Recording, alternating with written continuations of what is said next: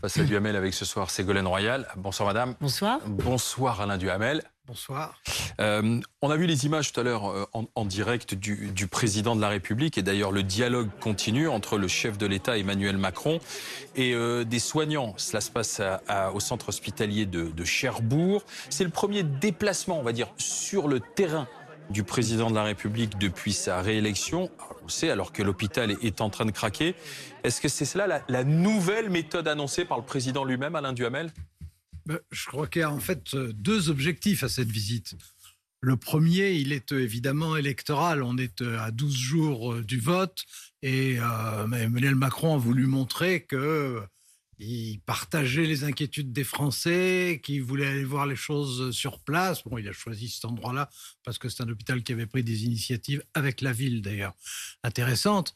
Euh, mais enfin, il y a aussi euh, la volonté de se mettre en scène et de montrer que, comme tout le monde, la question euh, des services d'urgence pendant l'été prochain et puis tous les problèmes de traitement du personnel euh, qu'il avait ça à cœur. Donc euh, ça, disons que l'objectif électoral est assez clair. il y a ensuite l'amorce de ce qu'il a annoncé, c'est-à-dire euh, sa nouvelle méthode. Alors sa nouvelle méthode, ça consiste après avoir eu un quinquennat pendant lequel le pouvoir était très concentré, à Paris, à l'Élysée, dans son bureau, etc., où il incarnait au maximum, les circonstances avaient joué dans ce sens-là, euh, que maintenant il allait au contraire euh, privilégier euh, le dialogue, les visites de terrain, les rencontres, écouter les corps intermédiaires, les élus locaux, enfin bref, tout, ce qu'il n'avait pas fait. Disons que si on l'écoute, on a l'impression qu'il veut passer d'un système jupitérien, pour reprendre son mot, à, un système platonicien, c'est-à-dire fondé sur le dialogue et l'écoute. Ah ben on verra. Ségolène Royal? Oui, ce qui, est, certain, c'est que la détresse euh, de l'hôpital est, immense, que ce cri de détresse s'exprime depuis maintenant longtemps, non seulement depuis la crise sanitaire, mais même avant, puisque la dégradation de la situation dans l'hôpital existait avant la crise sanitaire, a été aggravée pendant la crise sanitaire. Des soignants ont perdu la vie pendant le Covid et aujourd'hui, euh, on attend des décisions euh, rapides. Donc aller sur le terrain, oui, pourquoi pas. Mais vous savez, quand on fait de la politique, il y a deux catégories de problèmes. Les problèmes nouveaux, ceux, qui nécessitent justement une écoute, une co-construction, etc. Et les problèmes que l'on connaît, sur lesquels on attend des solutions extrêmement rapides. Là, pour l'instant, il y a une mission qui a été annoncée, une mission flash d'un mois sur les urgences, qui est confiée d'ailleurs au chef des urgences du CHR euh, Metz-Thionville, François Braun pourquoi pas Mais il y a déjà eu, le Ségur. Il y a déjà eu le Ségur. Bon, le Ségur. Non, mais ce qui serait nouveau, ce serait si ça aboutissait vraiment. Beaucoup de moyens financiers ont été promis, qui ne sont toujours pas euh, payés d'ailleurs. Donc ensuite, il y a deux sujets majeurs dans l'hôpital. C'est la, question de la revalorisation des métiers et des salaires. Est-ce qu'il est normal que euh, les salaires des aides-soignantes et des infirmières soient plus bas dans le public que dans le privé, alors que c'est la sécurité sociale qui rembourse? Non, c'est tout à fait c'est tout à fait légitime. Donc ce problème tout simple pour qu'on n'aligne pas les salaires euh, des personnels qui sont en plus des personnels féminins qui n'ont pas le rapport de force euh, syndicale. Et donc c'est à l'État de prendre soin justement de ces personnels qui ne peuvent pas passer du temps à revendiquer parce que ce sont des femmes, souvent des mères célibataires qui ont la double journée de travail. Sur la région parisienne et sur Paris qui ont deux heures de transport le matin, deux heures de transport transport le soir et qui n'ont pas les moyens de se loger sur Paris. Donc est-il logique qu'il y ait un tel écart entre le privé et le public alors que c'est la même sécurité sociale? Non, ça n'est pas logique. Donc ça, il n'y a pas besoin de visite de terrain. Ça, il faut des décisions extrêmement, euh, extrêmement rapides sur ce sujet-là. Et, et, ensuite, le, deuxième point, je vais très vite, c'est la, la structuration de l'hôpital. Depuis depuis longtemps, euh, les personnels médicaux demandent plus d'autonomie. et c'est tout le contraire qui a été fait parce qu'on leur a mis sur la tête les agences régionales de santé qui sont de nouvelles bureaucraties. Emmanuel Macron a apporté quand même des réponses puisque tout à l'heure, il a répondu euh, aux soignants en disant Mais moi, je, je veux qu'il y ait du bon sens. On décidait d'en haut. Maintenant, finalement, on peut trouver des solutions euh, localement. Euh. C'est dit depuis tellement longtemps, enfin. Euh, oui. Bon, alors, moi, il y a un point sur lequel je suis tout à fait d'accord, c'est sur la question de la revalorisation, notamment, de, notamment du personnel médical qui travaille de nuit, ce qui d'ailleurs est le cas des, des urgentistes souvent. Euh, là, il y a même s'il y a eu un, premier rattrapage global, il faudrait évidemment des mesures spécifiques. Par exemple, les primes de nuit qui sont données sont tellement dérisoires que c'est presque humiliant. On a l'argent pour ça? Le quoi qu'il en coûte doit continuer?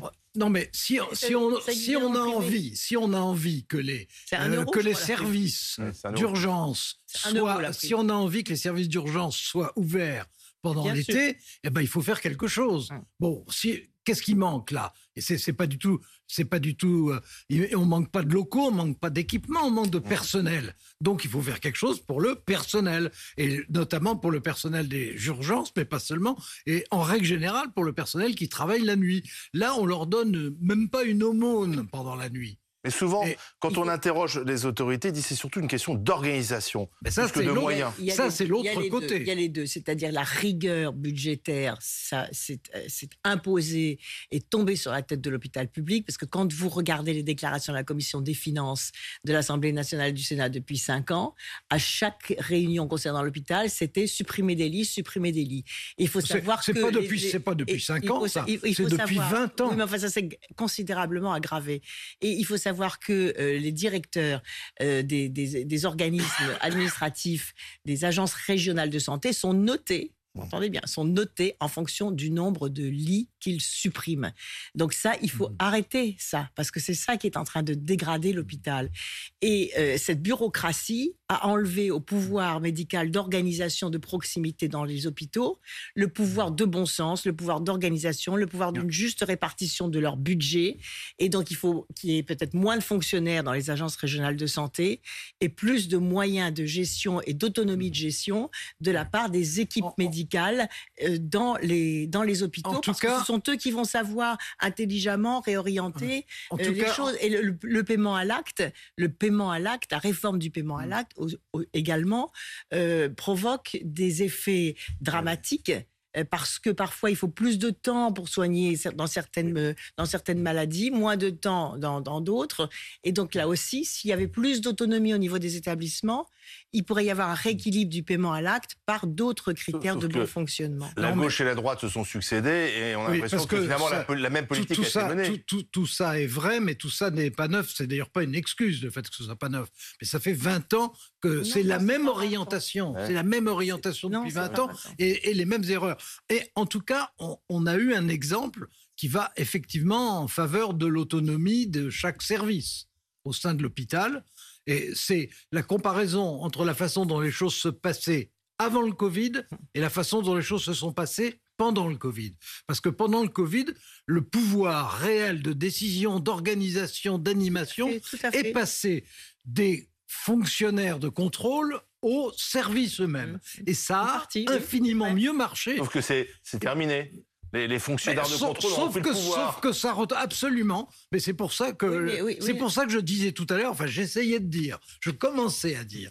Euh, d'une part, qu'il y a la question de la revalorisation, qui est vraiment l'urgence numéro un pour tous ceux notamment qui travaillent la nuit, mais qu'il y a deuxièmement un système d'organisation générale où on a on, a fabriqué euh, une espèce de système pyramidal, archi bureaucratique, euh, avec une administration beaucoup trop lourde. Ce, les les mieux placés pour gérer leurs services, eh ben, c'est les gens qui travaillent dans ces services. Je pense aussi qu'il faut une volonté politique. Est-ce que la volonté politique est là pour sauver l'hôpital public? Quand on est au pied du mur, on n'a pas le choix. Est-ce que la volonté politique, c'est d'affaiblir l'hôpital public pour que les, tout se transfère vers le privé? Ça, Et cette question politique, elle doit être posée, elle doit être discutée, elle doit être clarifiée. Parce que rien ne serait pire que des discours favorables à l'hôpital et qu'en fait tout continue comme avant pour qu'il y, ait cette, cette dérive et ce, et ce dérapage. Et moi, je pense qu'un un, pays où les gens sont bien soignés, voyez, où il y a la sécurité, où on sait qu'on est sécurisé, où on sait qu'il y a des, services d'urgence qui fonctionnent, bah, c'est un pays aussi où, où, les travailleurs sont en bonne santé, donc ils sont euh, plus efficaces, donc le pays se remet hmm. debout, etc. Et dans le contexte où il y a beaucoup de difficultés, le, la, santé publique, c'est le patrimoine de ceux qui n'en ont pas, surtout en période d'inflation. Vous voyez, si en plus les gens ont l'inflation et si en plus ils sentent que l'école et la santé se dégradent, Alors là, Sauf ça que va le problème n'est pas qu'à l'hôpital. Euh, si on va à l'hôpital, c'est parce qu'il n'y a plus aussi les, les médecins libéraux disponibles, Oui. notamment le week-end. Il y a des déserts médicaux et, et c'est qu'on ne va pas les résoudre en, en- en l'espace de quelques mois, puisqu'il faut euh, inciter euh, des soignants à s'installer partout sur le Non, territoire. alors, en- Pour l'instant, on n'a pas trouvé non plus la en- bonne en ce, formule. qui, hein. en ce qui concerne les, les urgences, effectivement, dans le temps, les, les médecins de quartier, Bah oui. euh, euh, à tour de rôle, et, et, euh, effectuer une garde pendant le week-end et pendant la nuit, ça c'est vrai. Et, les jeunes médecins qui sont plus attachés à leur vie privée, moi comme je suis de famille de médecins de tous les côtés, donc j'ai bien vécu ça, ils sont plus attachés, la nouvelle génération, à leur vie privée, donc il y a des contraintes qui refusent. Et de même que les médecins de, de- dans chaque quartier souvent s'arrangeaient entre eux avant pour prendre leurs vacances un peu à tour de rôle. Maintenant, non, quand ils veulent partir, ils veulent partir. Oui. Donc c'est certainement un des problèmes. Mais on à- n'est- ça n'est évidemment pas On parvient le, les ça pas le. Quand, problème. quand j'étais présidente de la région Poitou-Charentes, il y avait des déserts euh, médicaux. Et donc, ce qu'on avait fait avec la région, c'est qu'on avait offert à la sortie des études de, de médecine Mhm. à des jeunes. Qui, et ça avait formidablement bien marché, à la fois le, le logement dans les villages, Mais- le, secrétariat collectif, l'accompagnement et le parrainage des, des Ouais. médecins anciens. Donc, c'est aussi une volonté politique. Mais- Peut-être qu'il faut lancer dans, deux ou trois régions des expérimentations de complémentarité entre l'hôpital public, les structures privées et la médecine de, de ville et, et de, de proximité, et ainsi qu'avec les centres de santé ruraux de proximité. Mais euh, ça, ça n'est pas utopique, puisque par exemple, euh, pendant le Covid, euh, entre le secteur public et le secteur privé, Absolument. il- ça a Ouais. bien fonctionné. oui, tout à fait. Et mieux fonctionné même, mieux fonctionné même que qu'on ne l'imaginait. Ouais. Alors pour le reste, en ce qui concerne les déserts médicaux, qui sont un problème croissant, qui sont aussi liés aux questions de de- d'agrément du mode de vie pour les jeunes médecins. Oui, mais- Euh, Il y, a, il y a sans doute un hein. moment, comme il y a sans doute un moment. Alors, on, on peut aider, on peut organiser, on peut fournir un secrétariat, etc. Bien entendu, Euh, on peut même. Il y a des endroits où euh, des collectivités locales salarient directement les médecins qui acceptent de s'installer. Tout ça est possible, mais euh, au bout du compte, il faudra peut-être face aux déserts médicaux. Euh, qui est une contrainte Ah, pendant un an, deux ans de commencer Enfin, sa médecine comme dans. Urgence, revalorisation des salaires. Ah, l'hôpital. là-dessus, on est À d'accord. Alors, c'est pas la peine de continuer. Non, mais faut le Merci, merci, messieurs, dames. Merci, euh, Ségolène Royal. Alain Duhamel. On va revenir au fiasco du Stade de France maintenant et regarder quels sont ceux qui comparaissaient aujourd'hui au tribunal de Bobigny.